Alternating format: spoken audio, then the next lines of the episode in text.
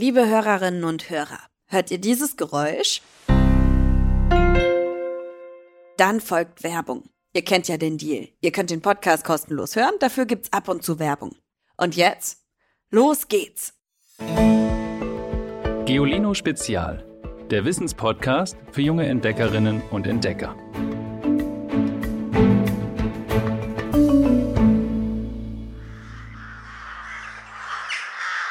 Hallo ihr Lieben.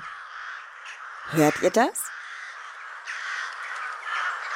Läuft euch vielleicht ein Schauer über den Rücken, wenn ihr ein solches Rabenkrächzen hört? Ich denke dann direkt an nebelverhangene Felder im Herbst und Winter, auf denen Dutzende Raben in großen Gruppen sitzen.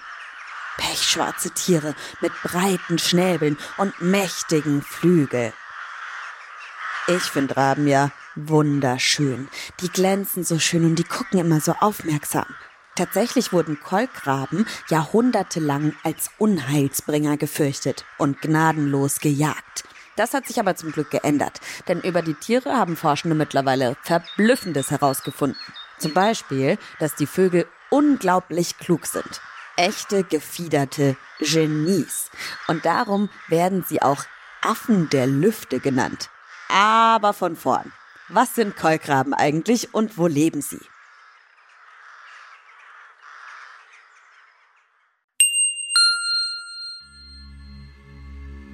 Kolkraben, wissenschaftlich Corvus corax, leben weit verbreitet in Amerika, Europa, Asien und im Norden Afrikas. Sie gehören zur Familie der Rabenvögel, die etwa 120 sehr unterschiedliche Arten umfasst unter anderem Dohlen, Häher, Elstern und Krähen. Ein Kolkrabe wiegt bis zu 1,5 Kilogramm, wird 64 cm lang und hat eine Flügelspannweite von bis zu 130 cm. Also ähnlich wie ein Grundschulkind, das die Arme ausbreitet. Kein anderer Singvogel ist größer. Und Raben schmeckt beinahe alles. Regenwürmer und Frösche, geklaute Äpfel und ergaunerte Vogeleier, Abfälle von uns Menschen und Aas. Und inzwischen steht fest, Kolkraben und andere Rabenvögel sind so schlau wie sonst nur Menschenaffen. Richtige Überflieger. Affen der Lüfte nennen Vogelforscherinnen und Forscher die Tiere deshalb bewundernd. Die meisten Menschen wissen das aber nicht und finden die großen schwarzen Vögel eher beängstigend. Vor gut 50 Jahren waren Kolkraben bei uns sogar beinahe ausgerottet, weil man fälschlicherweise geglaubt hat, dass sie Lämmer und Kälber auf den Weiden töten. Im Mittelalter hat man sich von den Galgenvögeln gefürchtet und geglaubt, dass sie Hexen begleiten. Und Raben sind auch Teil vieler Geschichten und Mythen. In Großbritannien heißt es sogar, dass das Königreich untergehen würde, wenn nicht mindestens sechs Raben im Tower leben, eine Art Burg mitten in London. Also werden sie dort gepflegt und verhätschelt. Raben abseits des Londoner Towers müssten dagegen selbst für ihr Futter sorgen und wissen wie. Sie stürzen sich auf ihre Beute, rupfen und krächzen und zerren. Immer wieder schwingt sich ein Rabe in die Luft und verschwindet, um einen Fleischbrocken zu verstecken und seine Kollegen auszutricksen. Raben sind schließlich gerissene Halunken. Hat sich ein Männchen ein Stück Fleisch erkämpft, schleift es die Beute manchmal hinter einen Felsbrocken und guckt sich um. Keine Beobachter? Gut so. Blitzschnell hackt es dann ein Loch in den Boden und versteckt die Leckerei. Was daran so ungewöhnlich ist, dass der Rabe sich in seine Artgenossen hineinversetzen kann. Er tut so, als wäre nichts, wenn ein Konkurrent am Versteck vorbeispaziert. Gleichzeitig merkte er sich genau, welcher Rabe ihn vielleicht eben doch beim Verstecken beobachtet hat. Wehe, wenn der sich nähert. Raben sind Meister im Tricksen und Täuschen. Manchmal legen sie sogar leere Scheinverstecke an, um Artgenossen zu verwirren. Und sie beweisen wieder und wieder, dass sie logisch denken können. Bei einem Experiment zum Beispiel hat ein Stück Wurst an einer Schnur gebaumelt, die wiederum an einer Sitzstange festgebunden war. Im freien Flug konnten die Raben die Wurst nicht erwischen. Die jungen und unerfahrenen Vögel haben es trotzdem probiert und sind gescheitert.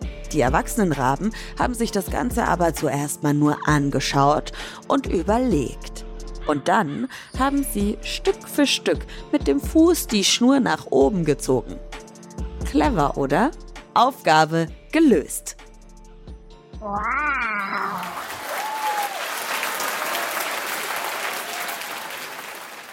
Auch andere Arten von Rabenvögeln sind ungewöhnlich schlau. Manche Buschhäher legen zum Beispiel 30.000 Futterverstecke im Jahr an und finden die meisten davon auch wieder. Also, ich kann mir nicht mal merken, wo ich meine Brille hingelegt habe.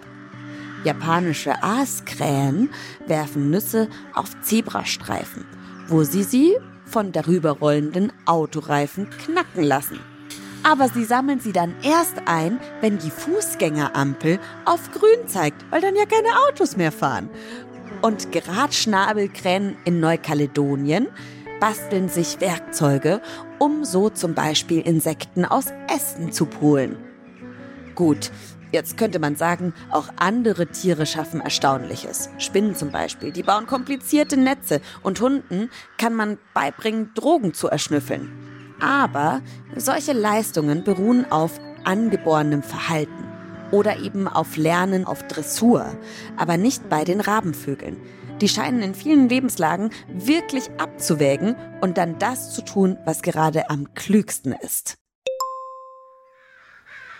Raben haben im Vergleich zu den meisten anderen Vögeln ungewöhnlich hoch entwickelte Gehirne. Das liegt wohl zum einen daran, dass Raben besonders wandlungsfähig sein müssen.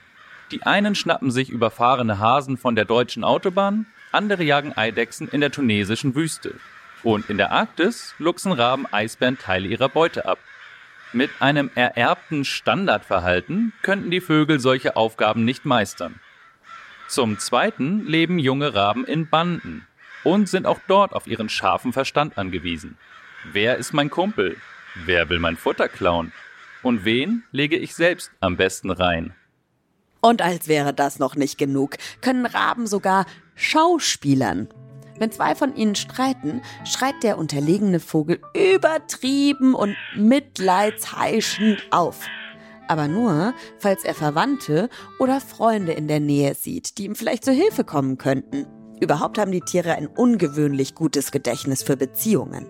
Wenn sie sich einmal mit einem anderen Raben angefreundet haben, erkennen sie ihn wieder, auch wenn sie ihn mehrere Jahre lang nicht gesehen haben. Und auch mit anderen Tierarten gehen sie Beziehungen ein. Wenn es zum Beispiel in Kanada oder den USA in der Nähe Wölfe gibt, leben Raben gern mit ihnen zusammen. Aus der Luft warnen sie die Wölfe, zeigen ihnen lohnende Beute an und schnappen sich dann ihren Teil des Fleisches. Raben allein können keine größeren Tiere erlegen. Wissenschaftler und Wissenschaftlerinnen erkennen außerdem noch ein Zeichen für die Klugheit von Raben. Sie treiben gerne Schabernack. Das würden schlichtere Tiere niemals machen. Aber Raben, die rodeln auf dem Bauch beschneite Hänge hinunter, reiten auf Wildschweinen oder klauen Scheibenwischer von Autos. All das tun sie, weil es ihnen Spaß macht und weil sie eben schlau genug sind, um sich so einen Quatsch auszudenken. Findet ihr Raben immer noch gruselig? Ich muss sagen, ich habe direkt wieder ein Lieblingstier mehr auf meiner langen Liste. Bevor ich zum Basteltipp komme, nochmal so ein kleines Experiment. Es wird aber auch ein langes Experiment. Wenn ihr irgendwo wohnt, wo es auch Raben gibt, dann fangt doch mal an, ihnen so ein bisschen Futter hinzulegen. Natürlich vogelfreundliches Futter bitte.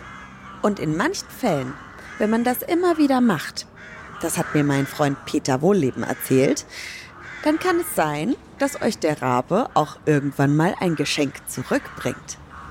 Wenn ihr dieses lange Experiment eingeht und viel Geduld habt, dann bitte erzählt mir davon, ob ihr auch einen neuen Rabenfreund oder eine neue Rabenfreundin habt, wie mein Kumpel der Förster Peter.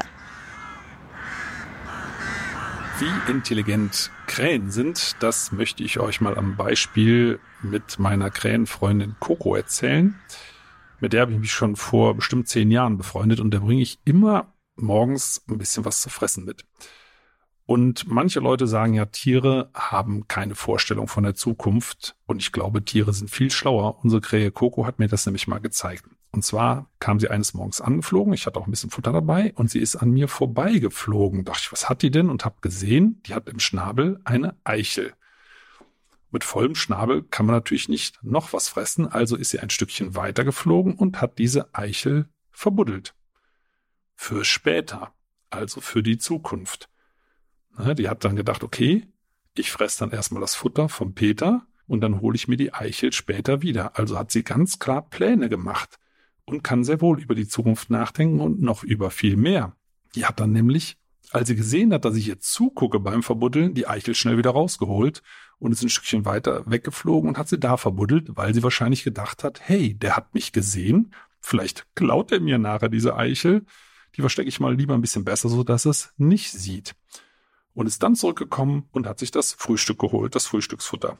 Fand ich ganz süß, weil das zeigt nochmal zweierlei. Zum einen, Krähe Coco konnte offenbar an die Zukunft denken und sie konnte sich in mich hineinversetzen. Die hat nämlich überlegt, wenn der da steht, dann kann der mich sehen. Damit hat sie sich in meine Gedanken reinversetzt. Und dazu muss man sehr, sehr schlau sein. Also, die Krähe Coco, aber viele, viele andere Tiere auch, sind sehr viel schlauer, als wir das manchmal denken. Und dazu muss man sie einfach nur beobachten. Also viel Spaß bei euren eigenen Naturbeobachtungen. Wofür man übrigens auch ordentlich Grips braucht oder zumindest viel Konzentration, Origami falten. Das macht echt richtig Spaß. Und das Leben wäre ja nur halb so nett, wenn keiner einen Vogel hätte. Darum haben wir eine Origami-Anleitung für euch auf geolino.de. Damit könnt ihr euch verschiedene Vogelarten basteln. Ein Piepmatz, eine Taube, ein Kranich oder ein Spatz. Leider keinen Raben, aber wenn ihr schwarzes Papier benutzt, könnt ihr euch einfach vorstellen, es sei ein Origami-Rabe. Das geht auch. Peter muss sich beim Rektor melden. Ich bin unschuldig. Rektor, das sagen alle. Peter, da sehen Sie ja selbst. Wenn es alle sagen, dann muss es auch stimmen. Tschüss. Damit ihr die nächste Folge nicht verpasst, folgt unserem Podcast, dann bekommt ihr eine Benachrichtigung, wenn die neue Folge da ist. Ich freue mich, dass ihr wieder eingeschaltet habt. Ich bin Ivy und außer mir arbeiten an diesem Podcast unser Sprecher Tim Pommerenke, Bernadette Schmidt am Skript, Alexandra Zebisch in der Produktion und Rosemarie Wetscher als redaktionelle Leitung. Bis nächste Woche. Ich freue mich auf euch. Tschüss! Noch mehr Geolino für zu Hause? Schaut einfach unter geolino.de slash spezial.